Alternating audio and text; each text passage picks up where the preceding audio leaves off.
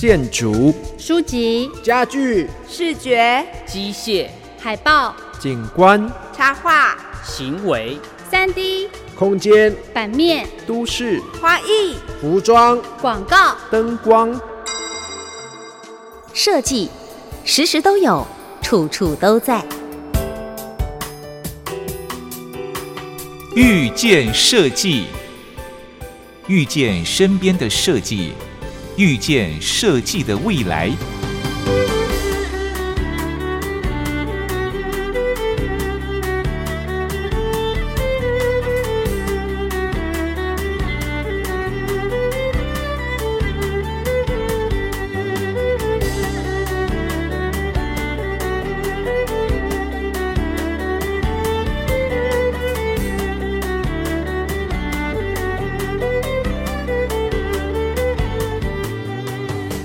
位收音机前的听众朋友们，大家午安，我是珊珊，我是东龙，欢迎在星期天下午两点到三点收听遇见设计的节目。和我们一起遇见身边的设计，也遇见设计的未来。嗯，时间来到七月，嗯，今年就去掉一半了，好快哦！每次都感叹时间飞快。是，然后都要说都是因为长大了才会这样，因为小朋友等着放暑假。嗯嗯，但是因为今年之前开学延后，所以他们今年的暑假就缩短了。嗯，对，这完全不符合热胀冷缩的道理。有这种说法是吗？开玩笑的。嗯对，今年过去了一半哦，我想大家因为疫情的关系，可能有很多的行程或规划都受到了影响。嗯，不过我们节目倒是介绍了不少的书。对对，嗯因为我们就鼓励大家在家多读书，少群聚。好，所以我们今天呢，这个要进行的单元呢、同样是继续介绍一本书。啊！但是今天就是我们节目的老朋友一起加入我们。对，我们今天介绍书就不一样了。嗯，对，因为它是在台湾还看不到的书。对，就是日文书啦。对原文书，嗯对，所以今天我们要进行的就是小花老师读书会，嗯，对，会请到小花老师来。所以东龙，你知道他今天要介绍什么书吗？我大概知道 这一位作者，我们其实之前也有介绍过。嗯，但是我发现他有比较新的著作，这次小花老师就透过这个机会，让我们吸取更新的知识。所以你上次介绍的时候，它那个是中文版的，对对对，哦嗯，书店的逆袭嘛，书店的逆袭。对，好的，所以我们今天到底要介绍什么样的内容呢？请收听小花老师读书会。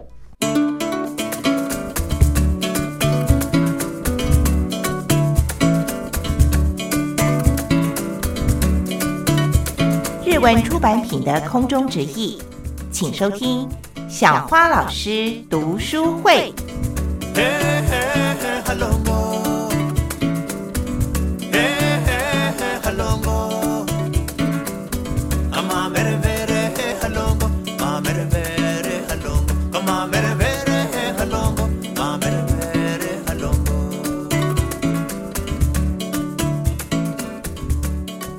欢迎小花老师，嗨，小花，欢迎 Hello，三姐好，东龙好，老师好，老板好。我们要继续空中读书会了。嗯对，小花老师的读书会最特别的就是都是中文市场上是看不到的书。对，而且我们可能也不知道他会讲什么。我第一次介绍书是这种状态，嗯。就是我完全不知道书的内容的。哦，但我们大概知道作者，然后会知道方向大概会是什么，因为嗯我们当然。也没有办法细读一整本日文书嘛，所以只好要请这个小花老师来跟我们专业的啊日文翻译。对对对。嗯。今天呢，要跟大家介绍的是岛浩一郎先生他的一本去年三月出版的新书，然后他的书名是《好主意都是从后天那个方向来的》。嗯，这个名字听起来不太中文哦。对，因为它其实就是一个隐藏了一个日文的隐喻在里面。因为日文里面有讲，就是说，如果说你思考事情的时候，你思考到了后天那个方向的话，表示你的方向是错误的，需要对因为我们后天就 asade 就是明天后天的后天，对，就是通常我们想事情的话，就是想今天、明天。很少就是需要想到后天去，想到后天去好像就是跟我现在需要的事情并不相关，所以他们会把它隐喻成就是说你思考的方向错误。嗯哼，那哦但是呢，岛浩一郎先生，一下，老师，我有问题。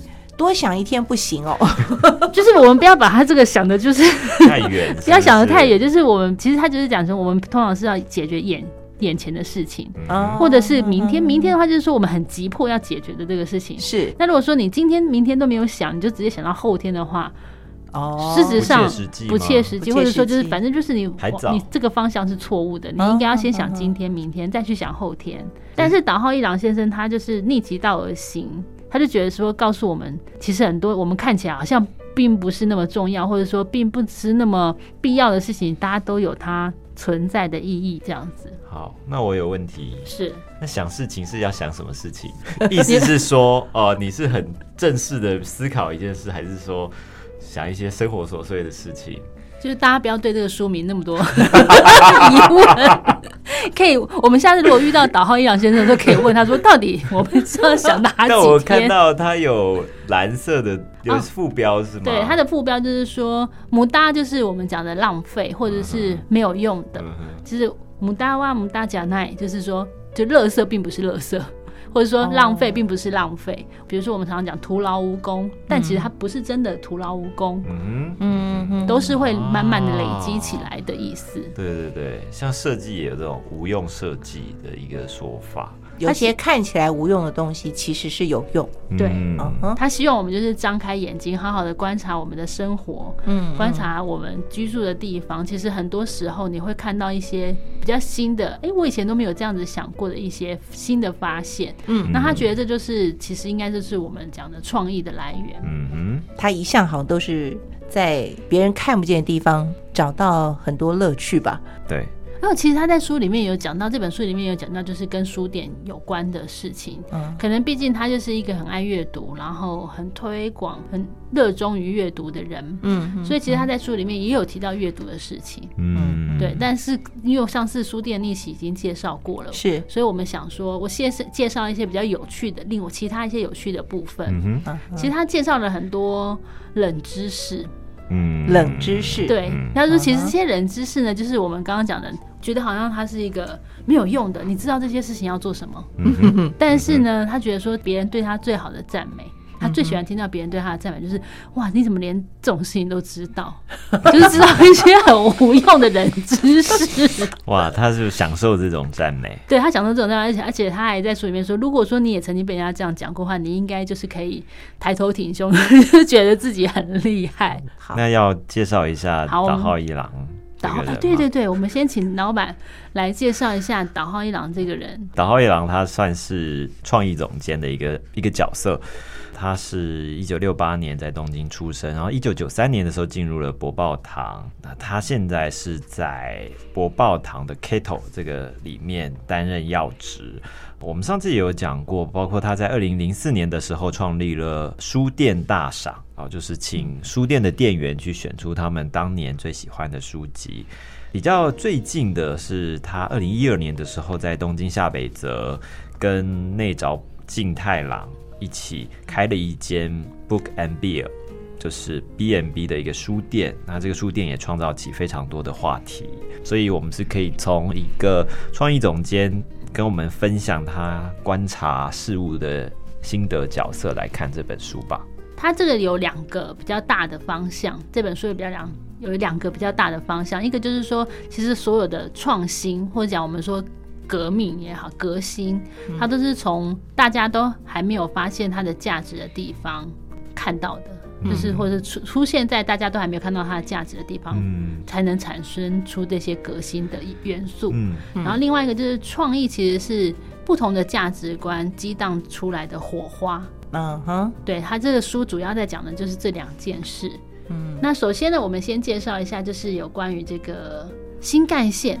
他说那个时候他因为他里面介绍很多这种类似的小故事，大家可能都听起来就觉得我干嘛要知道这个？可是就是 大家可以当做是一个就是茶余饭后，你可以跟你朋友说，哎、你知道什么什么事情是怎么样来的吗？希望今天听完节目之后，大家可以增加一些冷知识哦。嗯哼，首先是这个新干线，新干线那时候啊，其实它一开始制作出来的时候，它声音非常的大，就噪音很大。然后那时候就是开发者就一直在想说，要怎么样才可以降噪，就是说怎么样才可以让它不要这么大声。那后来在开发过程中完全没有任何的那些新的发现，反而是在开发者他有一天呢，他就去赏鸟。这个开发者他的兴趣是赏鸟，然后他就去赏鸟的时候，他就发现，哎，他这时候发现说，原来那个猫头鹰在所有的鸟类里面呢，它是飞起来的时候最安静的一种鸟类。嗯，就猫头鹰它飞的时候其实没有什么声音，哦，但是其他鸟类它就是会拍翅膀，总是会有一些声音。他说猫头鹰是飞起来时候最安静的一种鸟类。我没有看过猫头鹰飞耶，猫头鹰不是都在树上？它会飞。好，在印尼的人知识就是猫头鹰会飞。我还有一个是猫头鹰好像脚蛮长的，就是其实你因为大家都看到他坐着，其实他脚蛮长。对对对对，就是好像前一阵子对，好像有留，就赖上面有那个照片嘛。就我们看猫头鹰都以为它的脚短短的，但后来有人就是把它的那个毛。羽毛把它撩起撩起来，有点像把人家裙子掀开的感觉。他发现他是大长腿，两条长腿，白白细细的。对对对，我们我们的话题有点偏了。没有我觉得就是导航一样，想要知道这也是一种冷知识。对，就是很多人，你以为猫头鹰的腿是短的吗？没错，然后呢，他们那个开发者就去研究，那猫头鹰它为什么飞起来这么安静？嗯，因为才发现说，原来它的翅膀构造跟其他鸟类有一些些不同。哦，然后他们就依照这种仿生，就是但是他们对那种科技界有一种仿生的那种技术，他们就是用这样的技术去把新干线的那个噪音降到最低。嗯，哦。他说：“其实如果说开发者那时候他没有赏鸟这个兴趣，他没有发现猫头鹰它飞起来是其实是很安静的话，可能新干线这个噪音问题就一直没有办法可以解决。哦，等于也是像生物，就是动物学习，这还蛮就是在设计里面会蛮常看到的。只是如果他的兴趣不是赏鸟。”嗯嗯，他就不会找到这个解决的方案。对，就是猫头鹰跟新干线，我们的想法是这是完全不同的东西。嗯可是原来是有这样的关联存在。所以他有特别去挖掘这种新干线跟猫头鹰的关系。可是要去哪里找？对啊，他就是可能就是像我们平常生活中你会看到，就是哦，原来他是这样子。才会有这种想法，比如说像回转寿司，嗯，大家想说为什么一开始会有这种回转寿司的想法？嗯其实是那个就是发明回转寿司的那间店的老板，他有一次去参观啤酒工厂的时候，发现哦，啤原来啤酒的那个罐子是就是。在那个我们的工作台、工作台上面这样，生产线上面这样泡泡泡。他说：“哦，如果说我们的寿司也可以这样送到顾客的面前的话，那就可以减少很多人力跟时间。”对，所以那时候他就想说，可不可以试着就是在他们店里也做一个这样子的轨道，然后让寿司就是在上面跑这样子。然后没想到呢，其实这个事情还遇到了困难哦，就是他并没有那么顺利。主要困遇到困难是转弯的地方，一直没有办法转好，就是那个寿司会飞出去或者卡住这样，他就一直没有办法解决。后来有一天呢，他突然就是也是莫名其妙，他就是在摊他在整理名片的时候，就把名片就一整叠，或者像我们用扑克牌那样子把它摊开来，嗯，然后就变成像一个扇子一样。他就想说，哦，原来那这样子是不是可以把角落的那个轨道做成像扇形？哦。因为他那个其实我们看仔细看那个回转寿司那个一片一片，它其实轨道上面是一片一片的那个。对对对对。他说那个就把它做成扇形的话，它就可以很顺利的移动。嗯。他是因为在整理名片的时候才想到灵感。对。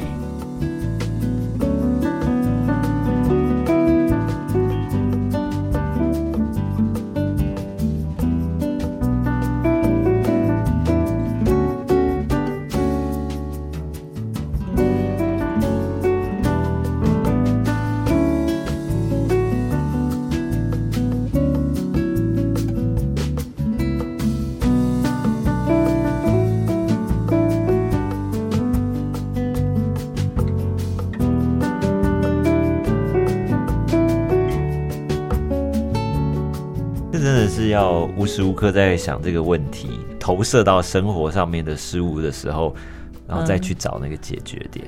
我之前有访问过一些从事科幻研究的老师，他们都讲说，创意不是从天上掉下来，你的生活中大概其实已经大概都已经有一些蛛丝马迹，对可是你都不会想到，那哪一天呢？就是你有需要的时候，然后就会连接到了某一个。生活中的记忆，然后它就会变成这个很重要的来源。嗯，对，所以说其实导航一郎就是在推崇这样子的观念，就是说大家一定要很热爱自己的生活。他说，其实有时候创意能不能真的激发出来，就是看你有没有很热于生活。嗯，你如果说你很享受你自己的生活的话，其实很多地方你都可以把它连在一起，是都可以把哎这个事情原来可以用在另外一个事物上面。嗯嗯，对，工作也是这样子吧，就是热爱自己的工作的时候，你就会愿意想到可能一些解决的方式。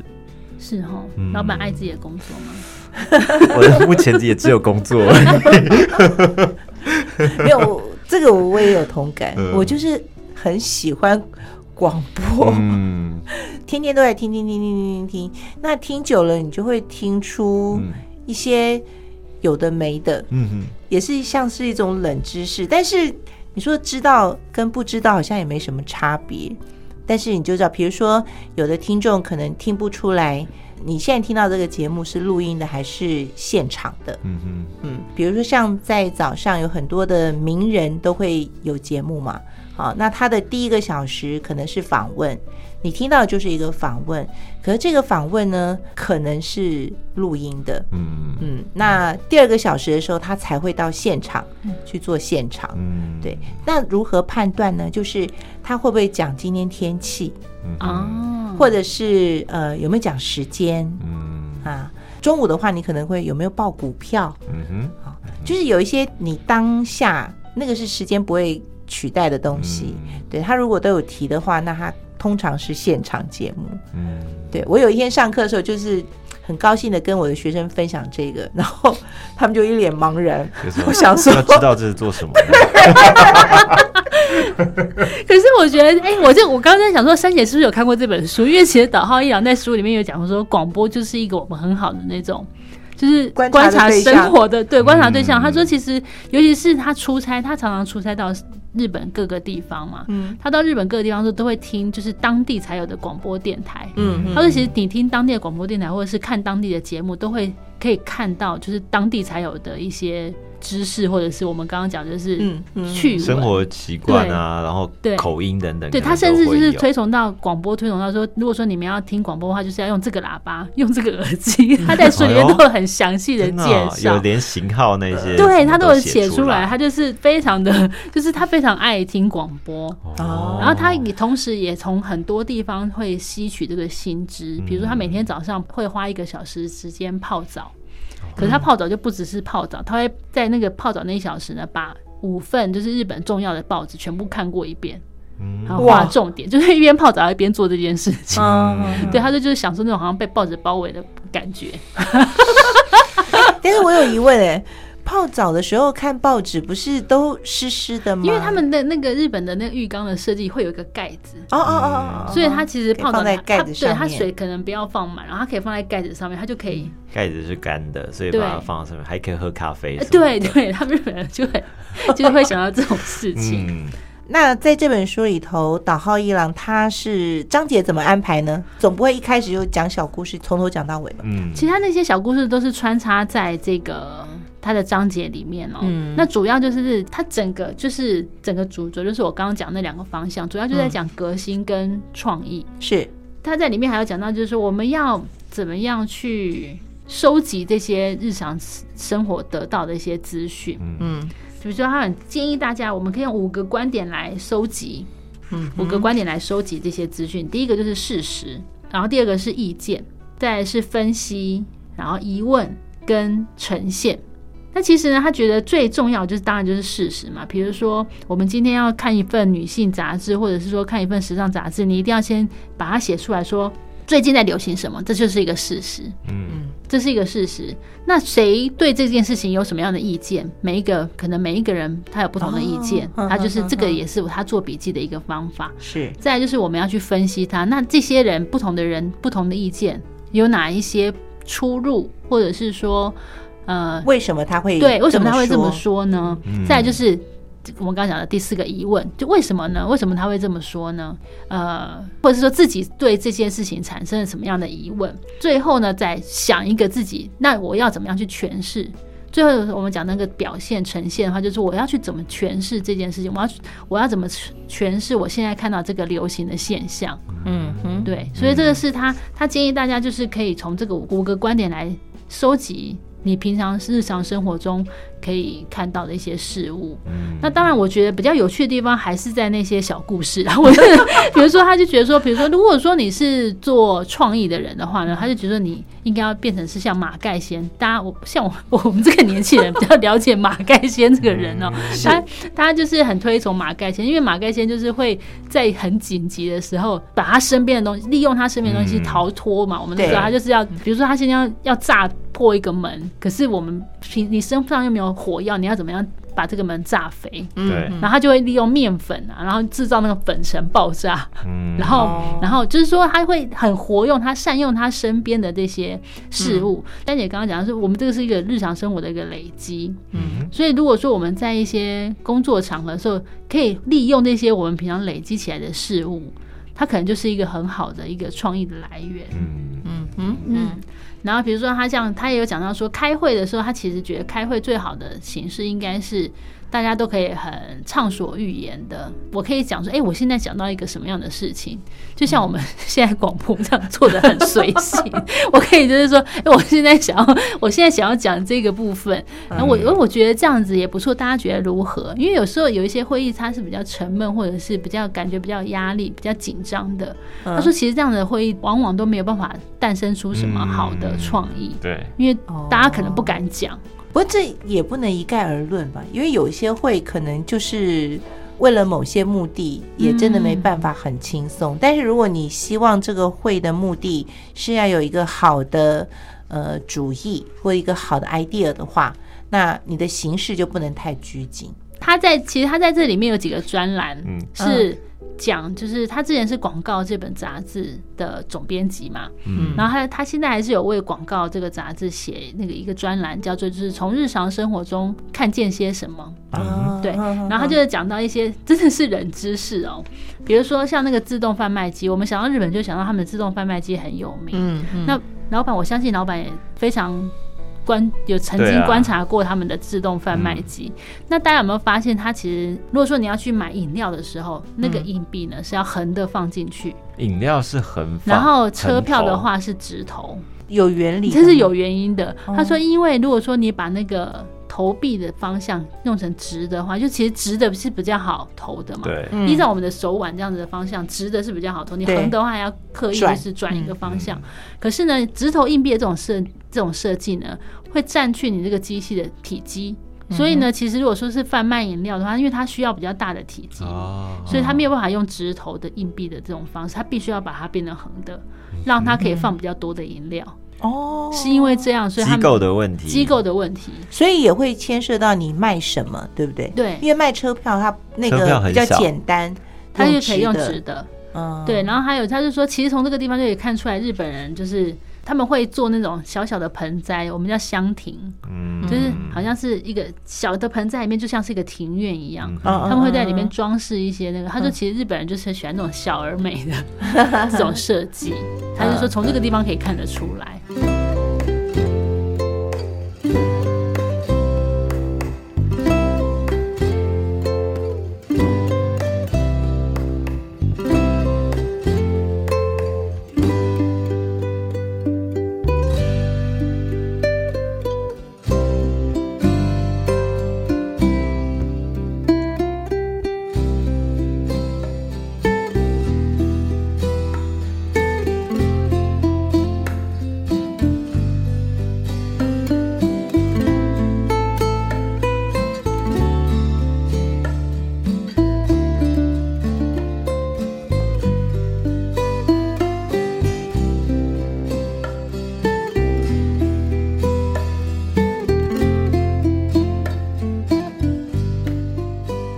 们自动贩卖机啊，它常常会售，就是会显示，就是说已销售完毕，是已售完。对。啊，可是呢，已售完，通常我们看到已售完的话，就是会有呃公司人会来补货嘛，会来补饮料。嗯。那大家有没有觉得很奇怪？为什么他们刚补完货之后送出来的饮料都还是冰的？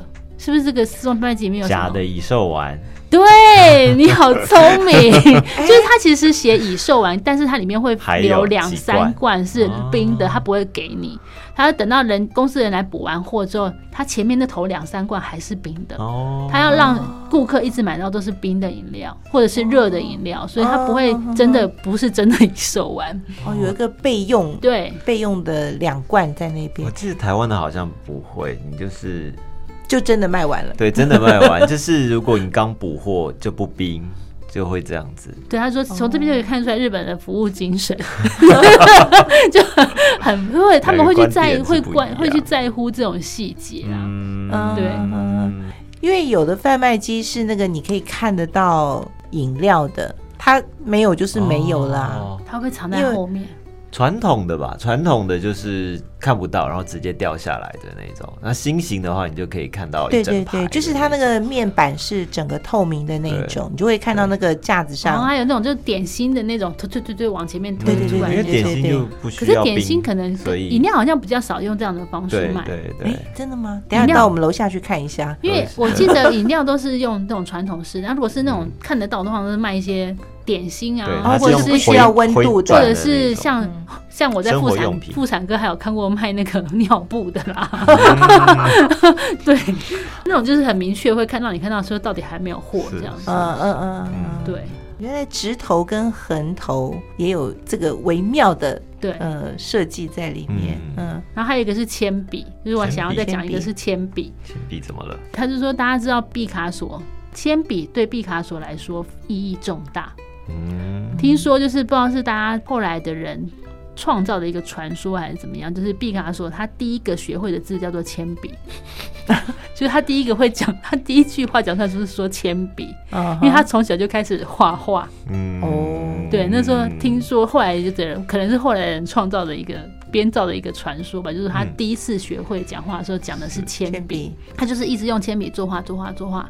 所以呢，他就是在里面介绍一个一整篇，就是介绍那个铅笔的故事。嗯，然后他讲说这个铅笔，大家知道铅笔就是它那个线，如果这样一直画下去的话，可以画多长吗？嗯，诶，有想过吗？就几公尺多少？几公里这样子对对，你大家猜一下一个数字。嗯，这时候可能会什么绕地球几几圈？太夸张，那会太夸张。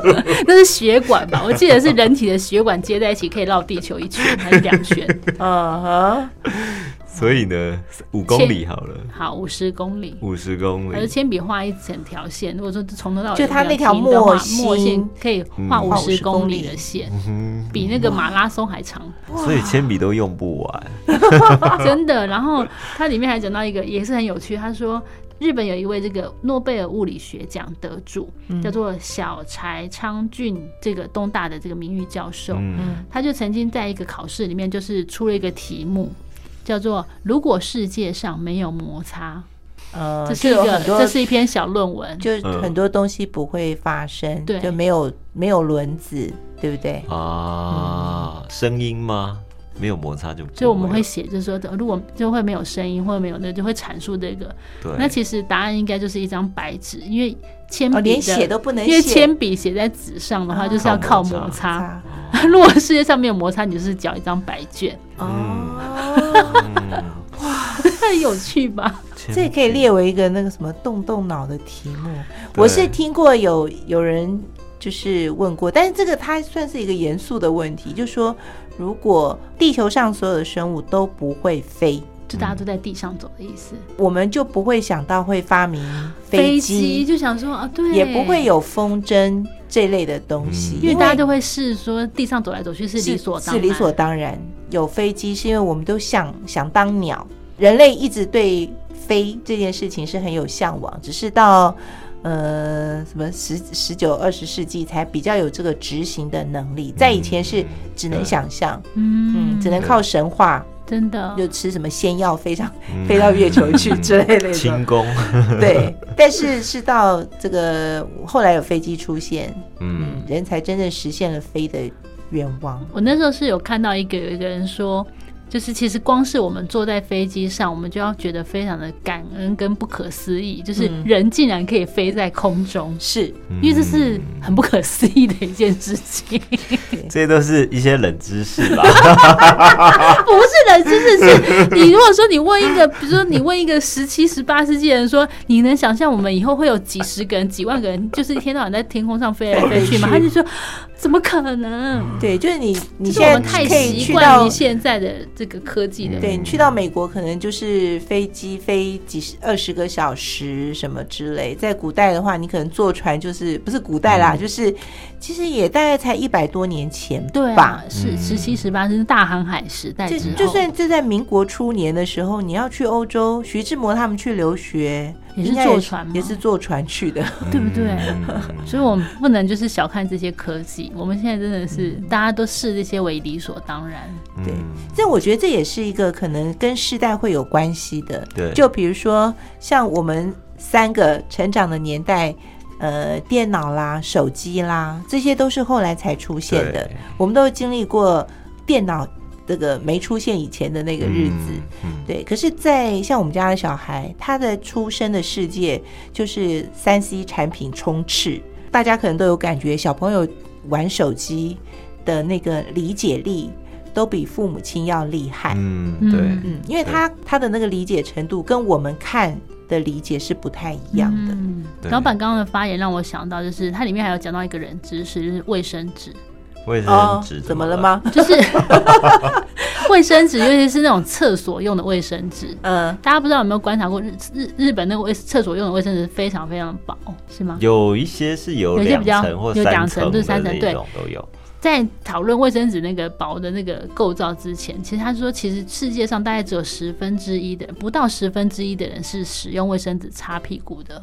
你说现在吗？现在这是日本观点吗？不，不是，在我们在讲全世界哦，全世界的人，现在大概只有十分之一的人是会使用卫生纸擦屁股。OK，因为像其实很多东南亚国家，他们是用水冲啊。哦，你说的，他们不用，他们他们不一定要会用卫生纸。OK，对，然后埃及时代是用。石头哦，然后古希腊时代是用海绵，其实就是世界，因为它跟它的文化有关系。嗯，真的，现在全世界只有十分之一在使用卫生纸，所以我们知道这个要做什么呢？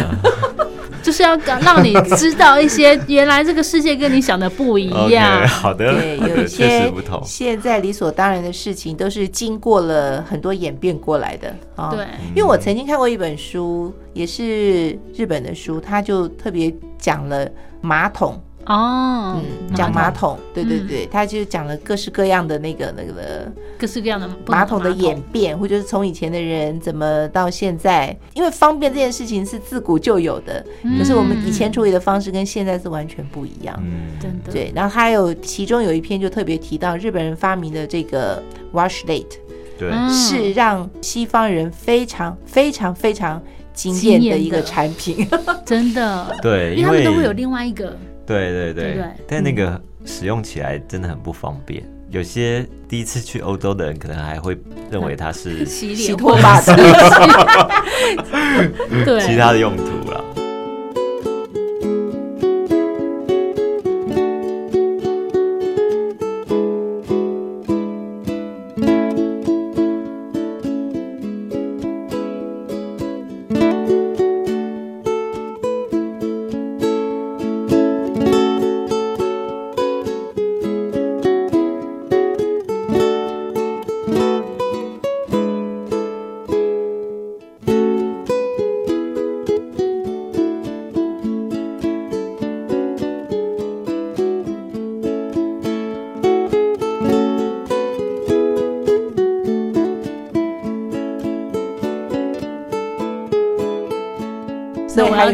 贡献一个小知识，冷知识吗？冷知识有多冷？有非常冷，就是大家知道这个奶球啊，它前面不是都会有一个很像三角形的部分吗？对，那它奶精的那个盖子，对不对？对，就是我们平常那个奶精球，嗯它就是我们要把这个打开来说，它前面会有个三角形的这个部位。对，对啊，就是把它掰开，为什么然后就可以设计把它成这样撕起来？就是好掰啊，因为它刚好很好出力，盖子可以然后撕开撕开之后，放桌上，嗯，答案是就是它这个打开之后，它会有个尖尖的嗯部分，嗯，然后我们就可以戳这个奶球，这然后把它戳了一个洞哦，然后让空气进去之后，它其实嗯。撕开的时候它就不会喷出来。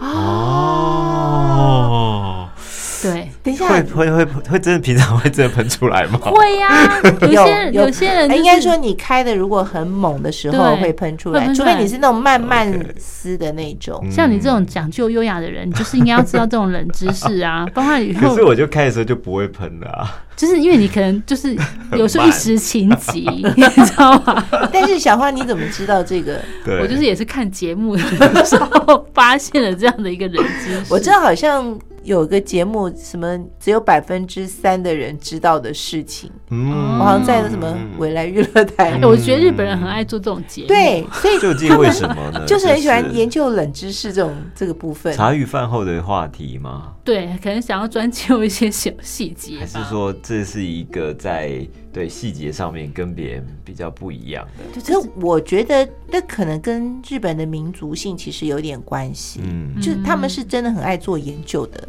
嗯。嗯，就是如果跟中国人比起来的话，就是日本民族是很想去研究为什么会这样。会思考，那讲到这个研究精神，我想要问两位，就是如果说现在我们要去吃饭，嗯是我们要查附近的餐厅，嗯。是。你们会怎么查？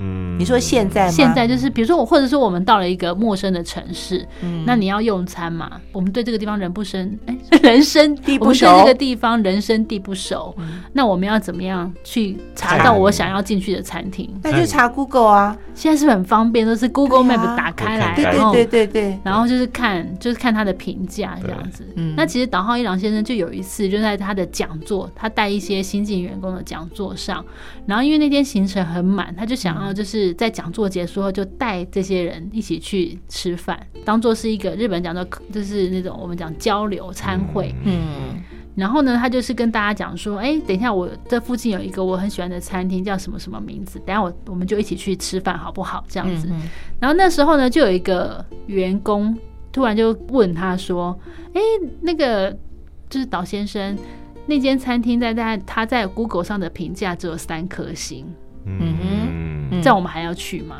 嗯。然后其实岛先生那个时候当下他心里想着说：“你竟然会在我的面前 提出这样的质问，他觉得这个他觉得这个问这个问题其实已经很不可思议了。但是他觉得更不可思议的是说，现代人竟然就是不相信眼前的人跟他讲的评语，嗯他比较相信那些网络上根本就不认识的那些人留下来的评论，然后他就觉得这件事情一直让他就想说，其实我们不应该只看这些表面的评价，有时候反而应该要去挑战。就是虽然说你看到他是 评价是三颗星，或者是，可是如果说他给你的感觉是你觉得哎、诶让你很好奇的，嗯，你还是应该要试着去挑战看看。就是自己还是要有自己的观点，对不对？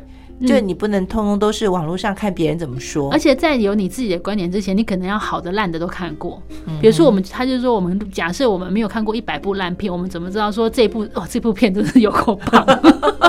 就 是就是，他也说不能拒绝那些嗯可能你觉得不是那么好的，或者说你不感兴趣的，包括书啊、电影啊等等，所有的媒体或是所有的资讯来源都是这样。嗯，那这件事情有后续吗？这件事情呃没有，他就只他讲到这边，可是后来他就讲继续讲别的，嗯。他就讲说，其实有一个很漫画家叫做山浦纯，嗯。他创造了很多很有名的那个流行语。嗯，然后那时候呢，他就发现山浦纯先生他有一件很有趣的习惯，他就是每一个月呢都会给自己一个修行的项目。他讲修行哦，就是说修行，对修行，给自己一个修行的项目，表示说这件事情可能是他本来比较不愿意尝试，或者是本来不感兴趣的事情。嗯。他说，比如说他像他自己，他后来也模仿他，就是给自己就是这样的一个项目对练习看看。我们现在说法就是每每个月给自己一个功课，对对，嗯。他就说他就有一次就是看了那种纯爱系的那种学员电影，啊，然后才发现说，原来就是某个什么少女漫画《魔法少女》是这么的有深度哦。他说，可能我本来就完全不会想要去看什么，就是看一些女小女生，然后的那些画那些小女生的漫画，可是没想到竟然这么好看。就连他一个中年大叔也觉得很好看。可是呢，他说这个就是我们一开始，你如果说给自己画，我们如果画地自限的话，就会你就会没有发现这么有趣的事情了。对，因为如果以他的习惯，他可能到他八十岁，他都不会去看这一类的东西。对，嗯，所以那个挑战的或者说修行的名单就自己决定，自己决定，你自己决定一些，或者是说你看这个书。你本来想要把它，就是觉得这个我不会有兴趣，那你就反而更应该要去看这本书。所以他也有可能得到两极的反应，一个就是哎，就是一照意外的好，意外的好，或是果然想象中的烂，对，就是果然我还是没兴趣。可是他说，如果说你没有去看的话，你就不会得到这样的结论。确实，确实就很可，就会很可惜。那他有讲到这个修行的一个月一次的修行，对他给。这个休息他有什么功课吗？嗯，他就说一直维持到，就是你如果可以的话，就可以一直维持下去，就是不要说只限一个月，因为他说山浦纯先生他是每个月都这么做，然后他他是知道他有这样子的习惯之后，他也开始仿效他，就是希望可以每个月一次，嗯，这样子的修行，而且呢，他还希望就是比如说去，嗯，他去各日本各地出差的时候，他都会去当地的那些小酒馆跟当地的人聊天。不只是就是跟小酒馆里那个妈妈桑聊天，他也跟当地的人聊天。嗯，他非常热衷于跟别人聊天这件事情。他说他一个礼拜会约三次吃饭聚餐，就是可能是跟第一次见面的人，他就说就是跟对方不熟嗯的人，并不如果当然是好朋友还是会约啊。可他说他主要的对象是跟不熟的人吃饭。哦。对，比如说三姐，我们可以去吃饭，就是就是他就是说，可能工作上有接触，可是呢，你可能平常没有跟他深聊过的人，他就会一个礼拜排三次，就是跟这些人吃饭，就从这些对话当中，就他就可以获得很多新的刺激。这个人很有趣啊，你会觉得他好像无时无刻眼睛好像都有三倍大一样，充满好奇，不管对事情、对物件、对人。哦，就是对现象，就是有很多的好奇心。对，其实他主要就是要告错过这本书，就是要告诉我们，就是说，其实这个日常，这个世界是非常有趣的。只要你用这样的眼光去看待这个世界，你会觉得你会看到很多跟你本来想象不一样的有趣的新奇的事物。嗯，如果说你没有看见的话，就真的很可惜。而且 他其实想要透过这本书讲的，其实就是这个，就是希望大家可以热爱这些没有用的冷知识，然后收集这些没有用的冷知识。这确实对，可以变成他跟别人聊天时候的话题。对不对？你也可以啊，下次你就可以跟人家讲出这个奶球的故事。这个感觉我怎么了吗？才不会，哎，可是我完全可以体会那个岛浩一郎先生的那个心情，哎，因为我也有偏向他这种行为。你会常常跟人家约说我们我不是约，但是我也常常乐于知道很多冷知识，然后去分享，像。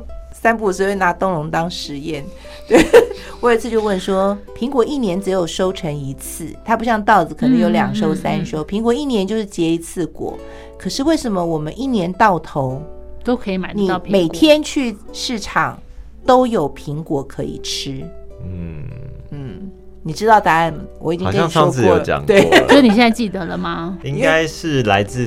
不同地区的苹果啊，对，就是苹果是大概在秋天成熟嘛，所以我们在北半球的秋天的时候，你吃的就是北半球的苹果。哦，比如说日本啊、美国啊、韩国啊、呃什么法国啊，我在台湾我们可以吃得到的，对，大概就是北半球的苹果，然后等到隔年就是春天以后。南半球的苹果，嗯，就可以出来了，所以就有纽西兰的，对，澳洲的，南非的，嗯，但是因为这些国家他们距离台湾都比较远，所以他们那个苹果就是要用那个船运运上，像智利苹果，嗯嗯，我不晓得大家觉得啦，我是觉得智利苹果的口感没有那么好，我个人，我个人，对，那我后来在想，可能是因为船运。比较久的关系，因为那个苹果绝对不是成熟了以后才采下来的，它必须在成熟前一段时间，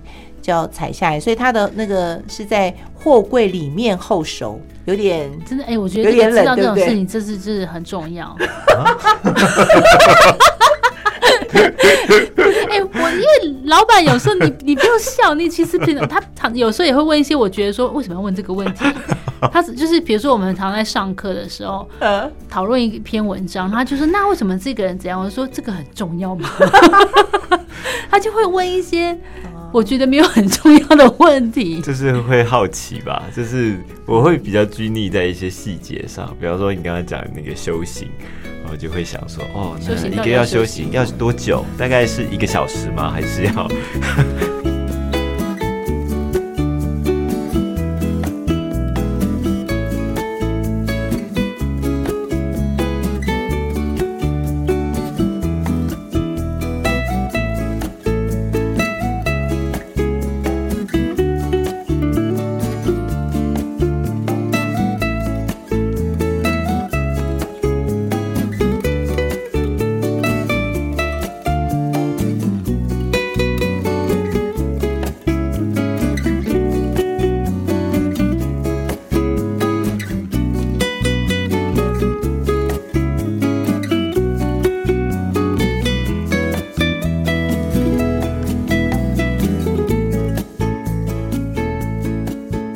纠结说就要定什么样的主题吗？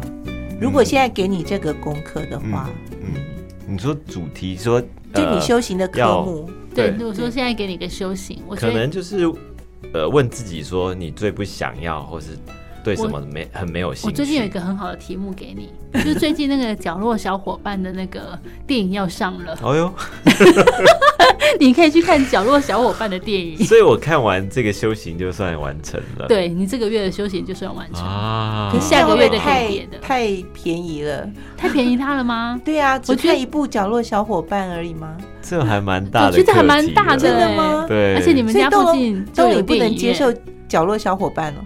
我可以啊，我可以了解，可以了解，对，而且我还知道那个蜥蜴就是非常受欢迎吧？角落是不是有一只蜥蜴？其实我真的对小鹿小伙伴没有研究。恐龙，最近妈妈群主就是就是角落小伙伴的电影，就是蔚为就是大家的话题，就是要带小朋友对去看。角落小伙伴很有好奇心。那这样不行，我要换一个休息的。还是要研究那个凯蒂猫。因为我对于大家一窝蜂的这种行为现象对嗯现象，我都会很有好奇，就是嗯嗯，哎、诶为什么他们会就是对这个会特别执着，或者这个东西为什么卖那么好，然后这个事件为什么会那么红？我觉得这些是去看说大家到底是针对哪一个环节，或是哪一个点而产生很大的反应。这个我自己觉得就是充满这个好奇心。那下个月就可以跟我们分享角落小伙伴的电影 观影心好，得如。果下个月老师也会来跟我们一起参加读书会的话，哎、可是东龙刚刚的那个就完全符合岛先生他刚列的那个事实、意见、分析、疑问跟呈现。对对，其实东龙已经有做到了耶。对啊对我有时候真的会问老师问题，把老师惹怒，就是因为就是不要再问，想知道老师对这件事情的反应。没有很重要。所以结论就是，我们三个人基本上还算是对世界还蛮有好奇心的人。对啊，虽然我们的重点会不一样，对大家就是有趣的地方，就是大家嗯看到的其实都不太一样。对，然后有有时候你看，透过这样子的聊天，嗯把它讲出来，哎，原来苹果是 然后然后你知道就是这种事继苹果之后，我又在开始想一件事情，是。就是中国不是都有很多石狮子，啊，对，可是中国有狮子吗？中国有狮子吗？狮子这种生物，哎但生活有狮子，不是非洲还是哪里是才有？我就想说转变而来，呃，所以它不是狮子啊，没有麒麟是长颈鹿，对。就是日文的麒麟是长颈也是长，它好像麒麟本来就是看到长颈鹿，觉得这个生物很不可思议，所以叫它麒麟，是不是？好像麒麟指的就是这种生物。当然，我们很多那些神兽，对，它跟真实的样貌应该是，就是后来有有一些变啦。嗯。就像你说龙，中国的龙，就是很多专家分析是它是好几种动物的组合，对，就有蛇的身体呀、对。然后什么谁的公鸡的爪子吧，还是什么？对，对，所以它是有很多生物的组合，它也不是单一的。哦，对，那麒麟好像是说它是呃原始的概念是长颈鹿，只是我们可能后来又因为大家都没看过嘛，嗯，但但是后来大家就传来传去就就会哦变出样子。因为日文里面的麒麟，日文里面的长颈鹿的发音就跟麒麟很像，好像台语的长颈鹿也叫哦。麒麟鹿。嗯。哦，嗯。真的，那我只是在想说，像狮子，就是中国没有狮子中国好像没有产狮子啊，这个生物没有。我们有呃，中国有老虎，但好像没有狮子。嗯，那为什么我们从以前就有很多石狮的像？所以下次我们就可以知道角落小伙伴的观影心得跟狮子，大家回去做研究。刚刚那个呃，老师在介绍的时候，然后珊珊姐说看一下封面，嗯就说哎、这个是封面吗？对不对？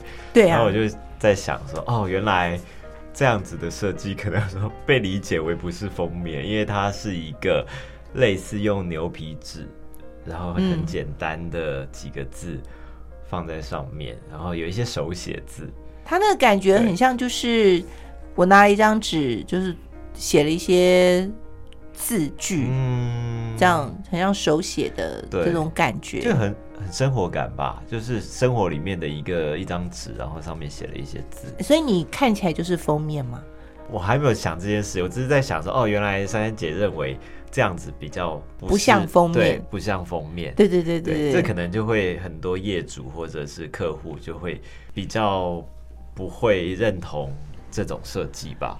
哦，或者可能在台湾，我们比较习惯封面是有颜色的，至少也要是个比至少有如白色，对，或者是图片，它这个是没有图片，它有颜色啊，只是没有图片，对，嗯，就它的那个底它的底是那个就是这种就是牛皮纸。牛皮纸的颜色，嗯。好像我们很少书的封面是做成这样吧，，对不对？这是一种大胆的尝试。好像在日本会比较常见吧。好像日本蛮多书籍就是简封面非常简单，就是用一些字来呈现。嗯，嗯，可在台湾好像不行哦。我觉得出版社要比较有勇气尝试这个方向。嗯，如果但确实读者来说的话，太偏灰暗的颜色，嗯，可能比较不是那么容易引起注意。我刚会这样问，是因为大部分台湾的书的，就是真正书的那个封面，嗯，那个不是叫封面对，就是因为外面都还对不对？外面还有一个书衣嘛，对就是你如果把书衣拿掉的话，很多里头的那个那个封面都是这种这种颜色，嗯，对，然后外面的书衣就是彩色，嗯，所以我才刚刚在想说，是小花老师把书衣拿掉了，还是它本来封面就是长这样，它就是它的书衣，它里面更 更更 更素。这一张牛皮纸上面是手写字，对对。对，就是东龙刚刚讲的，它其实生活感很强，嗯，它就很像是某人的笔记本。对，所以我觉。得也是会看从这个角度去看，像日本的出版这嗯。类的书籍来讲的话，呃，也许会觉得更符合内容的设计。就一个嗯创作创意总监的角色来看，我觉得也许他觉得那更适切。然后我们在看这本书的时候，看这类型的书的时候，是不是会比较应该重视到这本书要讲什么，标题是什么，呃，嗯不会觉得它的封面是不是会要非常令引人注目这种的？嗯对我觉得我自己是在看日本设计的时候，就会投射到去想说，哎、好像台湾比较没有办法这么大胆的做这件事情。所以小花老师关于这本书还有要补充什么的吗？大家以后呢，就是可以多多的观察自己生活的周遭，就是看看可不可以，哎、看到一些你平常没有注意到的小事情，可能这次的事情非常非常的小，但是你注意到它了，嗯，嗯说不定他可以就是在你的工作上，或者是像我现在带小孩，就在可以在各个生各个领域派上用场都不一定。啊、我是觉得，就是看到某一件事情，你可以去想想看为什么会这样。嗯，就是他不一定可能立即对你的工作或什么有帮助，可是重点是你要养成那个习惯，嗯，就是去想为什么是这样，然后想办法去找解答。这种每个月给自己一个功课。啊，一个主题去练习，我觉得他这个方式还挺好的。嗯嗯，可以用很多的不同的角度去尝试看看。像我现在带小孩，我就会就是常常被我女儿问说：“妈妈，这是什么树？”我现在反而就是认识很多台北的行道树，就是因为他会一直问我说这是什么树，然后我就说哦，这个是榕树，这个是白千层，这个是茄冬树，这个是小叶懒人，对，就是都都要都要 很快的回答出来，不然就显得妈妈不知道这是一棵树。可是你随便跟他回答一个，他也不知道。可是就是你 如果说可以把它，就其实这也是给自己的一种成就感吧。就是我会先。去查一下，说今天可能会经过哪些路段，可能会有哪些行道树，就是超前部署的。对，超前部署，我会有时候会先做这件事情，然后就是，那我现在常常经过的路段，然后我都已经知道他那些行道树是什么。女儿没有问，也直接说这个是什么树？对，就是一定要跟他讲，就是说这个是什么树？你看它这个怎么样？它的白千层就是可以剥下来一层一层的，就是。